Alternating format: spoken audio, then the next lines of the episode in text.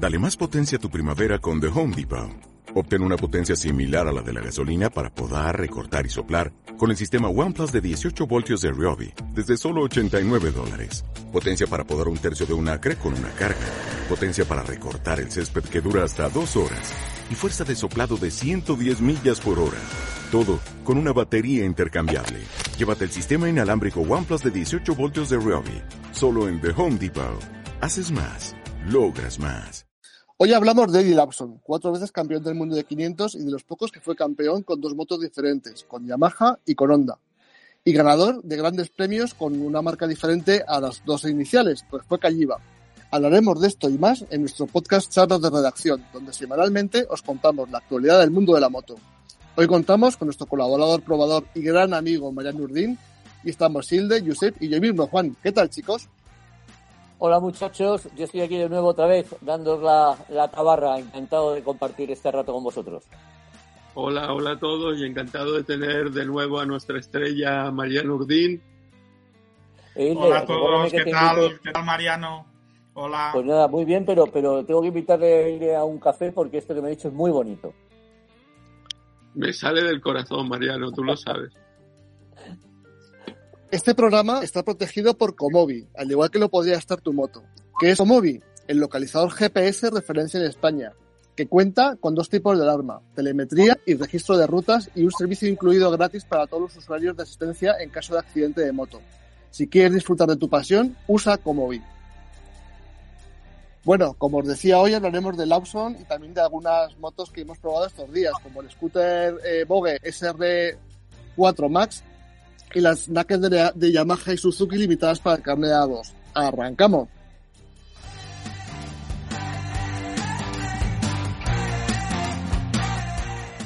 Empezamos con Eddie Lawson. Hilde, cuéntanos curiosidades del piloto norteamericano. Pues Juan, mira, Eddie Lawson es un poco como el campeón americano desconocido, entre comillas, porque pese a tener más títulos que Robert, Spencer, Rainey o Swans, el irascible americano, eh, que sin duda es uno de los grandes de la era moderna, quizás no está en las conversaciones de los aficionados tanto como puede ser Spencer, Robert, Rainey o Swans, repito, ¿no? Y lo que lo cierto es que eh, Eddie Lawson ganó con Yamaha los títulos de 500 en 1984, 86 y 88. Y con Honda al año siguiente. Se le conocía con el apelativo eh, inglés de eh, Steady Eddie, algo así como Eddie el parado. Y el parado. Más que, porque... más que, el parado, Hilde, Eddie el tranquilo, ¿no? El tranquilo, sí, el eso tranquilo. te iba a decir, era el tranquilo. Bueno, sí, parado, precisamente parado no iba, ¿eh? No, pero, pero realmente yo os tendría que decir que no, que, que esto en inglés, eh, eh, sí, es parado, es tranquilo, sí, pero también es, ¿sabes? Cuando te dicen steady, steady, cuando estás haciendo algo, es eh, despacio, despacio. Y de hecho, él decía, me llamaban Eddie el despacio, y yo lo, lo, me lo tomaba como eh, un piropo, sobre todo si había ganado la carrera. O sea que sí, que es tranquilo, pero también es, es despacio. ¿eh? ¿Sabes, ¿Sabes, Hilde, que había otro gran campeón del mundo del motociclismo, que era Cor Wallington, que fue campeón del mundo, me parece, en 250 y 350 en Kawasaki, sí. que, que, decía que las carreras había que ganarlas lo más despacio posible. Una, una, gran, una gran filosofía. Efectivamente, yo creo que la inmensa mayoría de los campeones eh, piensan, piensan lo mismo. Pues eh, quisiera destacar una anécdota que me parece, me parece cachonda, que cuenta el mismo Lawson, que tras ganar en 1988 el título de 500 con Yamaha y el equipo Agostini por tercera vez, antes del comienzo de la temporada 89, Agostini le dijo, Malboro me ha recortado el presupuesto un montón y la próxima temporada no te voy a poder pagar lo mismo. Así que eh, Lawson, que era un y es un tipo resolutivo, no se le ocurrió otra que coger un avión e irse a Lausana, eh, Suiza, donde está la central general de Philip Morris, por lo menos la europea. Y el, tipo entró allí y les espetó. Hemos vuelto a ganar por tercera vez. ¿Por qué le habéis recortado el presupuesto a Agostini? Y los responsables de Philip Morris le dijeron, se lo hemos doblado. o sea que a la siguiente... estos italianos, estos italianos... Tengo italianos que mentirosos son. Bastante, que bastante pesetero eh, hago. Eh. ¿y cómo fue el paso de, de Yamaha a Honda, de Lawson? Hombre, pues a mí me pareció una auténtica machada por parte de, del americano, ¿no? Porque estaba en un equipo que ganaba y, la verdad es que debió ser algún calentón de los que cuenta, de los que cuenta eh, Sí, sí, fue, es, es, lo que ha dicho Hilde, fue por eso, porque el otro no le quería pagar más y dijo, pues a la mierda, me cambio. sí, sí, como tiene que ser. Y fijaros qué grande era eh, Lawson, que no sé si os acordáis en aquella época que Garner y Duhan corrían con, la, con esa moto, con la GNSR 500, estaban todo el día, esto es inconducible, esto es inconducible. Y, y Lawson se montó por primera vez en esa moto y, y el tipo dijo, eh, bueno, la verdad que el cambio era una mierda, pero se lo dije a Honda, dice, esta moto promete, pero el cambio es una mierda. Y en un mes, eh, Lawson dice, me hicieron el mejor cambio que he usado en mi vida y a partir de ahí la moto era, eh, estaba a la altura como mínimo de la Yamaha, pese a que Gardner y, y Duhan siempre decían que, que, no, que la moto no iba, la moto no iba, ¿no?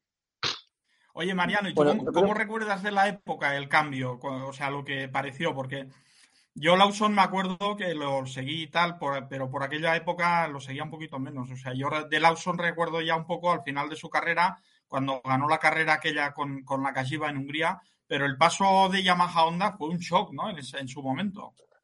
Bueno, sí, la verdad es que eh, eh, Eddie era el típico piloto que destacaba mucho menos, como ha dicho Hilde, eh, sobre el resto de sus compatriotas americanos, ¿no? Parecía un tío más, más tranquilo, más apagado, menos hablador, menos menos fantasmón, por decirlo de alguna manera, pero el tío las mataba callando. Técnicamente para mí era un piloto buenísimo, o sea, tenía una capacidad de, poner la moto a punto bárbara. Y luego además era un piloto finísimo, porque, ¿verdad, Que no se caía prácticamente, era un tío que ha tenido muy pocos accidentes en su carrera deportiva y de hecho, en la actualidad, que debe tener eh, pues ya cerca de 60 años, ¿no? Eh, eh, ah, ¿no? Más, creo que es prácticamente de, creo que yo tengo 63, creo que él tiene un año como mucho menos que yo. 62 seguro, creo que es del 59. Pues, pues físicamente el tío está es perfecto, o sea, que, que, tú ves a los grandes campeones y tal, y con, con su, eh, sobre todo en aquella época que las motos eran tan complicadas de pilotar sin caerte, y, y el tío se mantuvo en una, un estado de forma fenomenal, y ahora es un tío que se encuentra muy bien muy bien conservado porque se ha caído poco, ha tenido muy pocos accidentes. Para mí era un piloto finísimo y un supercampeón, como, como bien demuestran los resultados que el tío consiguió, o sea, cuatro títulos del mundo. Al tío, cuando le, cuando le preguntaban, ¿no? Que era la una de, obviamente, como tú bien has apuntado, eh, Mariano, una de las preguntas obvias siempre en su carrera deportiva, pues, ¿por qué no te caes? ¿Por qué te caes tan poco? Y tal, y él siempre decía lo mismo, dice, odio el dolor, lo odio, lo odio.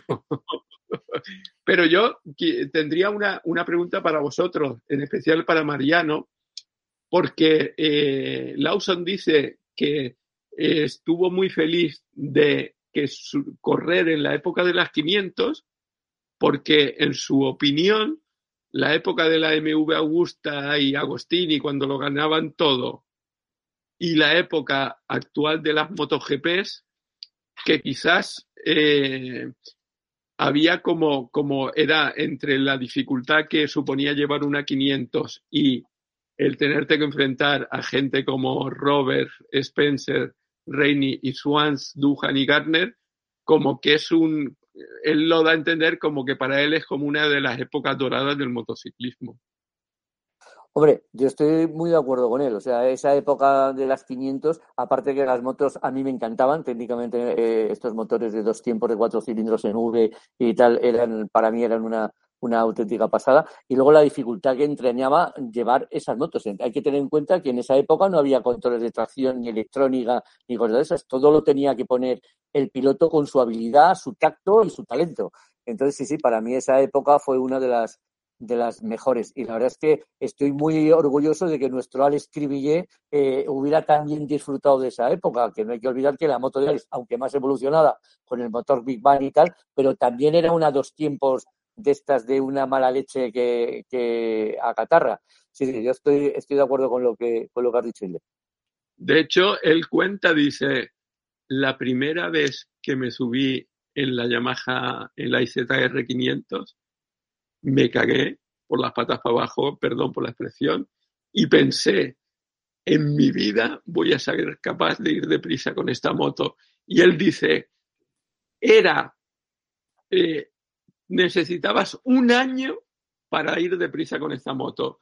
Dice, en cambio, en una MotoGP, él dice un entrenamiento que obviamente es una, es una exageración, pero sí creo que todos estamos de acuerdo que con la electrónica que hay ahora, pues es mucho más fácil eh, ir a, tope o casi a tope que con las 500 eh, de, de los años 80. Sí, es, totalmente, totalmente Sin embargo, por ejemplo, con la época anterior, con lo que hablábamos de Agostini, Phil Reed, en fin, bueno, hasta que llegó Jarno Sarin con la Yamaha de dos tiempos de cuatro cilindros en, línea, eh, eh, había tal diferencia de, de, de, moto, o sea, la, la GMV Augusta estaba tan por encima del resto que, bueno, que, que ya como, sin menospreciar su talento para pilotar, el tío prácticamente cada temporada le mandaban los dos títulos a su casa, o sea, se los ganaba con, con mucha, con mucha holgura y con mucha facilidad, con lo cual eh, la época dorada del motociclismo es esa época que tú has comentado, y para mí la actual también me gusta. O sea, esta época de MotoGP también me, también me, está dando muchas satisfacciones. Bueno, que conste, y eso le honra y me parece, eh, me parece muy significativo. Él dice, veo todos los grandes premios, actuales, los disfruto, me encanta, creo que el nivel es fantástico y hay un espectáculo increíble.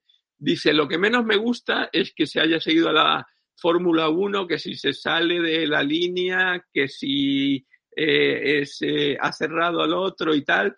Dice, en mi época, pues las carreras eran carreras, a veces te tocabas con otro y otra, la siguiente carrera era el otro el que se tocaba contigo. Bueno, pues si, os parece bien, seguimos con el podcast charla de redacción de Moto1 Pro y cambiamos un poco de atención. Estos días hemos publicado una prueba con vídeo de dos motos naked de 1000 centímetros cúbicos con versiones limitadas para el A2.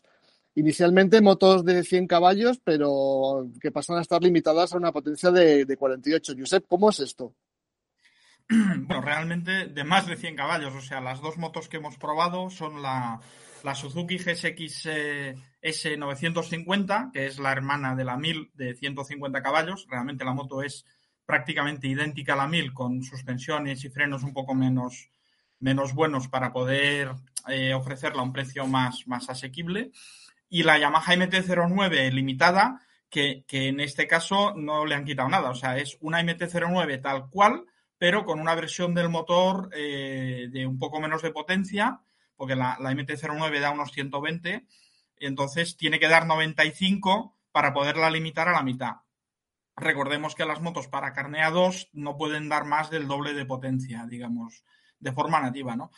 Entonces, es una comparativa que afrontamos un poco así eh, con curiosidad, ¿no? Porque dices que qué sentido tiene comprarse una, una, una Hyper Naked 1000 de estas que además cuestan entre 10 y 11 mil euros para, para quedársela limitada a 48 caballos, ¿no? Y un poco, mm, o sea, es una cosa que, pues eso, que de entrada dices, hombre, pues para eso, en vez de una MT-09, cómprate una MT-07 limitada. Pero, ¿qué ocurre? Que cuando le das un poco vueltas y a la cabeza, los pruebas y te pones en, el, en la piel de quien las va a comprar, realmente el sentido que tiene es para alguien que se las vaya a quedar. Es decir, que, que vaya a ser su moto no de un año o dos mientras tiene el carne a dos, sino un poco más de largo plazo, que dice, no, no, es que esta moto me gusta mucho y los próximos cuatro o cinco años yo no voy a cambiar de moto.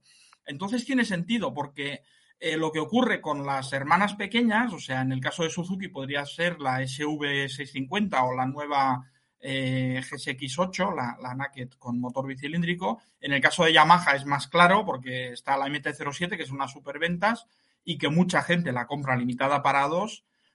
Pero lo que ocurre es que no la venden deslimitada. O sea, eh, la gente cuando tiene una moto limitada, eh, recordemos que deslimitarla no es gratis. Eh, cuesta pasar una ITV y cuesta un, un, paso por el mecánico y muchas veces esto estamos hablando de 400 o 500 euros.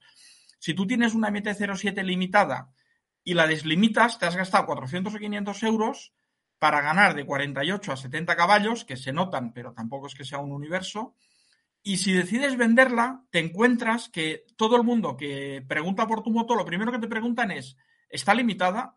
Y si la respuesta es no, ya no les interesa la moto, porque la mayoría de gente busca esas motos limitadas de segunda mano.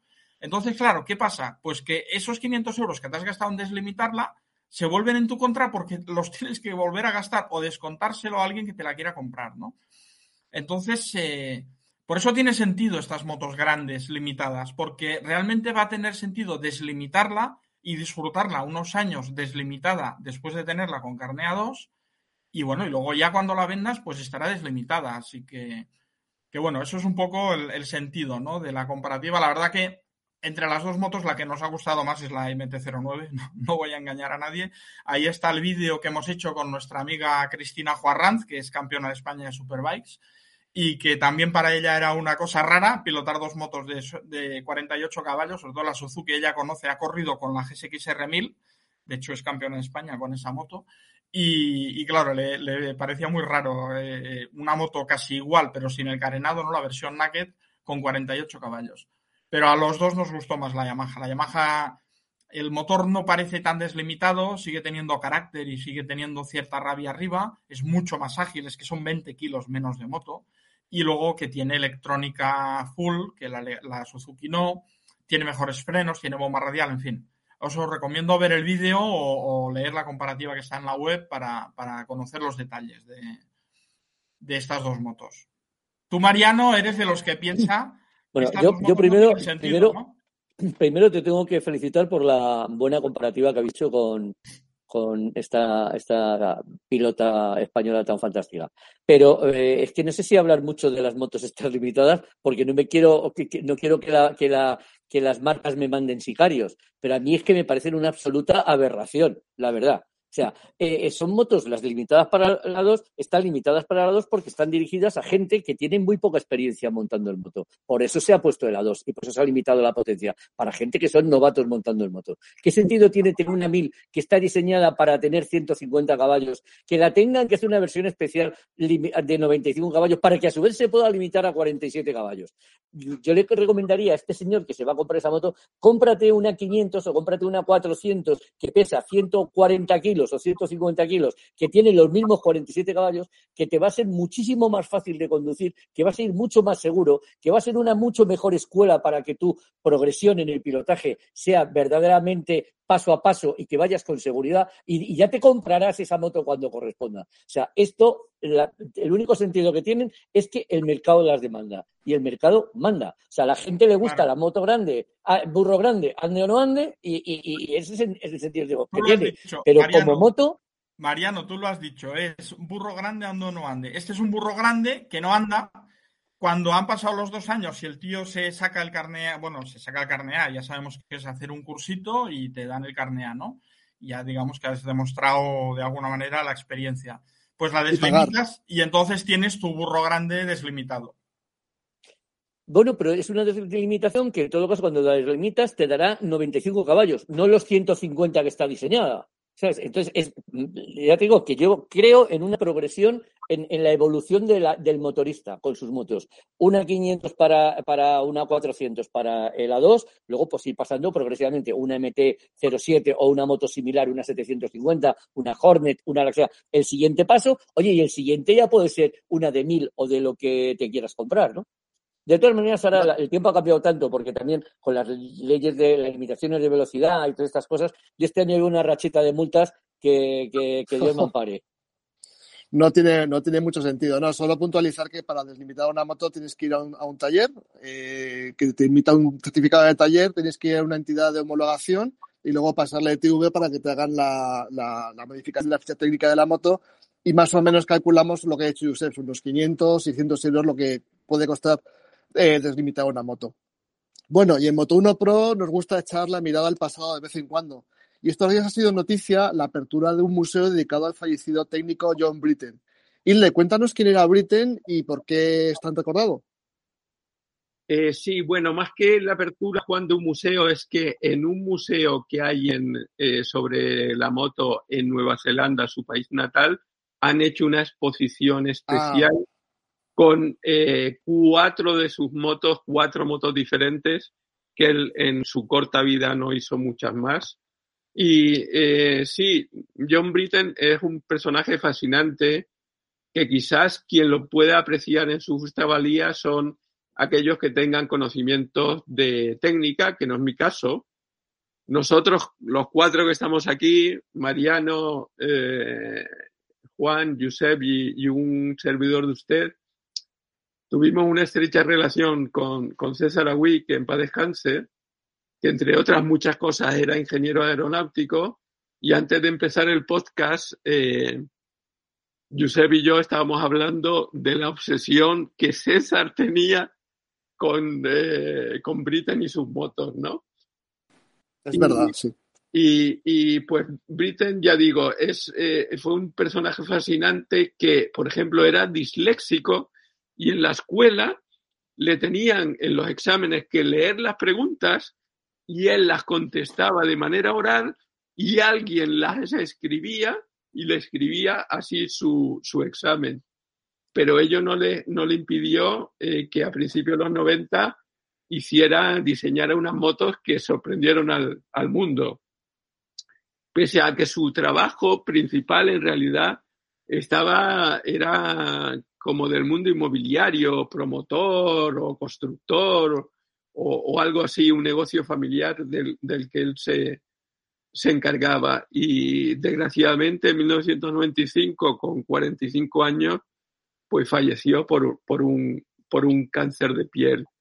Yo le preguntaría a Josep, Josep, que, que comentando lo de, lo de César y aquella obsesión, ¿por, ¿por qué llamaban tanto la atención estas motos? Bueno, la, verdad que Britain, Britain fue muy revolucionario, porque en un momento en los 90 que todo el mundo más o menos dirigía sus pasos hacia un estándar de moto que luego se ha acabado estableciendo, ¿no? Britain tenía sus propias ideas de cómo tenía que ser una moto. Él, él sobre todo pensaba en una moto de carreras, o sea, motos deportivas, deportivas o de carreras directamente. Y, y su moto más famosa, que fue su última creación, es la V1000, que, bueno, con los colorines estos del escape de color rosa y tal, llama mucho la atención de quien no la conozca. Pero eh, si cuando pasas de los colorines y te fijas en la moto, te das cuenta que es una moto con muchos, muchos detalles el gran mérito de Britten no fue solo idearla él solo, fue sobre todo fabricarla él en su casa entera. O sea, en las llantas de carbono, en un momento que nadie usaba llantas de carbono, eh, las, hizo él en su casa. Eh, todo el chasis y toda la estructura de suspensiones y demás era de fibra de carbono hecho por él en su casa. El motor era un motor V2 eh, hecho por él en su casa. O sea, era todo eh, hecho en su casa. Yo creo que esa era la obsesión de César, que en paz descanse. César le gustaba mucho ese concepto, ¿no? De hecho, él lo hizo. Él hizo la, la, famosa precursora de la Moto 2, su GP2, que era con un motor de CBR 600, le hizo un chasis, digamos, ligero de carreras y demás. Y luego, pues, estaba haciendo algo parecido con una GSX R1000 cuando, por desgracia, pues lo perdimos, ¿no? Esa era un poco lo que le gustaba a César, ¿no? De Britten, el, el, podérselo hacer tu propia moto en casa, ¿no? Y Britten, eh, bueno, pues marcó una época porque su moto, eh, el motor V2 luego fue copiado por Harley, en las motos que usó Harley en Superbikes y en el campeonato de las Twin eh, era prácticamente una copia de lo que había hecho Britten en su casa. La suspensión delantera de Britten no era una horquilla, era una de estas suspensiones alternativas, pero que funcionaba. Los que probaron la moto todos dijeron que funcionaba muy bien. Luego la moto tenía un concepto aerodinámico diferente porque tenía una entrada, no tenía un radiador frontal, sino que eh, la entrada de aire pasaba a través de la moto y luego tenía el radiador detrás. O sea, todo eran soluciones, la moto entera, muy originales. y encima iba bien, porque esta moto eh, no pertenecía a ningún reglamento, digamos, oficial, pero donde corrió en el, campeonato de las Twin y en la isla de Man y demás, siempre estuvo delante, porque era una moto muy ligera, muy potente y que iba muy bien. Así que nada, es un, ha sido un bonito recuerdo lo de este museo de, para acordarnos de Britain. Muy bien, Josep. Yo, yo lo único que quería comentar, yo no he tenido ocasión nunca de, probar una, una Britain, pero has dicho que el motor, eh, eh, luego lo utilizó Harley, pero es que el motor procedía de una Harley, ¿no? Era un motor Harley modificado por él. No, no, era. Él, partió del concepto Harley del motor V2, pero lo hizo él, o sea, luego estaba hecho por él. Y luego el de la VR1200, eh, Harley copió el ángulo entre cilindros y otras soluciones que había aplicado Britten en su motor, pero el tío era el, padre original de la moto entera. Es tremendo. Por desgracia, seguramente tanto trabajar en casa con fibra de carbono y mecanizando cosas y tal es lo que le costó la vida, ¿no? Eh, porque murió, si no recuerdo mal, de un cáncer de pulmón. Pero, pero cáncer de piel, eh, Josep. O, también, sí, pero puede ser, puede ser. Pero también puede ser por lo mismo, ¿no? De estar tocando cosas raras. Sí. La fibra es peligrosilla, sí, de trabajar con ella. Bueno, en Moto 1 Pro estamos viendo que la prueba de un scooter del Vogue SR4 Max está siendo todo un éxito. Josep, ¿qué, tiene de particular este scooter? Bueno, pues sí, la verdad que estuvimos probando la semana pasada esta novedad de, nuestros amigos de Turbimot, el distribuidor de Valencia que lleva varias marcas, entre ellas Boge. Boge es una marca china eh, propiedad de Lonzin, que es uno de los grandes fabricantes chinos, y Lonzin a muchos les sonará porque se hizo famoso hace como 20 años o así por ser el primero que fabricó motores para BMW. Las primeras BMW que llevaban un motor que no salía de sus fábricas propias en Alemania fue, si no recuerdo mal, era la G650 monocilíndrica, una trail con un motor, pues precisamente de origen chino, ¿no? Eh, lógicamente es un motor chino, pero con diseño, control de calidad y demás, originalmente alemán. Y bueno, los chinos ya hemos visto que en todos estos años han aprendido mucho. Eh, y lo, llamativo de este scooter es que es, eh, pues comparte el ADN de los scooters BMW C400, pero con un precio, pues lógicamente chino, mm, que está en torno a 2.000 euros más barato que los BMW. Y no solo eso, sino que BMW cuando lanzó hace tres o cuatro años sus C400, lanzó dos modelos. El C400X, que es un, un scooter trail o naked, vamos a decir así, muy minimalista, de una estética que a mí no me gusta mucho, pero bueno, eso es cuestión de gustos. Y luego el C400 GT, que es así un poco más amplio y más confortable y demás, más equipado, ¿no?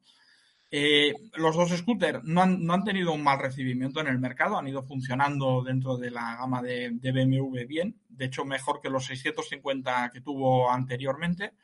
Pero claro, ahora el lanzamiento de este Boge SR4, eh, pues es que, vamos, va directamente, porque es un solo modelo que reúne cualidades de los dos BMWs, no es tan pesado como el GT o tan grande, pero no es tan minimalista como el X y claro, con un precio más bajo. Y yo creo que eso es lo que ha llamado mucho la atención, ¿no? Que como tú dices, Juan, llevamos unos días que es la noticia más vista de la web, la prueba de, la prueba de este modelo, que no siempre una prueba de un scooter en nuestra web tiene tanta, tanta aceptación y es tan popular si estamos registrando muchísimas visitas sobre esta prueba, por algo será. Bueno, y para acabar nuestras charlas de redacción de hoy, eh, nos queda ver el consejo de la semana, Josep. Bueno, comentaba Hilde antes de empezar el podcast que teníamos que hablar del pinlock. Pues hablemos del pinlock. Yo creo que es un gran invento, yo creo que lo hemos sacado aquí alguna vez, ¿no? El pinlock es esta laminita de plástico que pones por dentro de la pantalla del, casco, la visera del casco, la pantalla, a mí me gusta decir, y que crea como una capa de aire, una, pues igual que el doble acristalamiento de una casa, ¿no? De alguna manera crea una, deja una cámara de aire que permite que, bueno, evita que se empañe la, la pantalla del casco por dentro. Tú, Mariano, eres un gran usuario, supongo, de Pinlock, ¿no? Porque tú en invierno montas en moto todos los días, igual que en verano. Sí, sí, no, la verdad es que, como tú has dicho, es un inventazo. O sea, es algo que aparentemente es muy sencillo. Eh, lo que pasa es que tiene que estar muy bien hecho porque tiene que sellar muy bien la, la, pantalla que pongas interior, tiene que ir muy bien sellada. Eh, los cascos de calidad lo, hacen perfecto. Y yo, desde luego, desde que salió, lo llevo utilizando y estoy encantado con ello. Incluso hasta para, para circuito hay veces que también lo utilizo, porque hay veces que vas en circuito y hace frío y, joder, el que se te empañe el casco, aunque te pongas la, barbillera esta, la mentonera y tal, igual, es, es un incordio. Con lo cual, eh, esto es, me parece un invento estupendo. Lo recomiendo sin ninguna duda. ¿Vosotros quitéis el pin lock en verano? No, yo no. Yo no, porque ni lo sé poner ni lo sé quitar.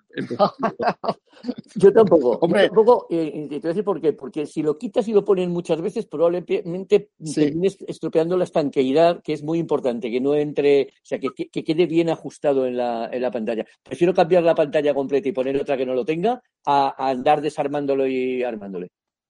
Yo lo quito cuando tengo que lavar la, pantalla bien por, por, dentro, sí lo quito, pero eh, en contadas ocasiones porque estoy con Mariano. Siempre me da la sensación de que si lo quito y lo pongo muchas veces, pierde esa, como esa curvatura que hace que acople bien sobre la pantalla original. Sí, sí, porque incluso cuando te viene con una pantalla, hay muchos cascos, lo que ha dicho Mariano, todos los altos de gama vienen con el pin lock en la caja, pero algunos de media gama eh, también vienen, por ejemplo, yo me acuerdo todos los GB, que son cascos incluso económicos, y me sorprende que vienen con pinlock de serie, ¿no? Eh, pero lo tienes que poner. Y como dice Hilde, ponerlo mm, se dice más fácil de lo que se hace, porque conseguir que te quede bien, que luego que no lo hayas tocado con los dedos, porque claro, si tocas con los dedos la pantalla del casco o el pinlock en su parte interior, luego no puedes limpiarlo, tienes que desmontarlo para lavarlo. Entonces yo también soy de, de tocarlo, o sea, una vez montado, tocarlo lo mínimo. Prefiero en verano tener una pantalla un poco más oscura a lo mejor o una pantalla de verano y cambiarla. Yo tengo un truco para montarlo, pero lo diré otro día, que es un poco largo de explicar y además un poco raro. Bueno, los voy a explicar. Mira, me apoyo el pinlock en la, en la, en, la tripa, intento la pantalla original, o sea, me apoyo la pantalla original en la tripa y intento estirarla lo máximo posible. Y cuanto está más, más aplanada, el pinlock acopla perfectamente. Pero si no me la acoplo en la tripa, no sé ponerlo.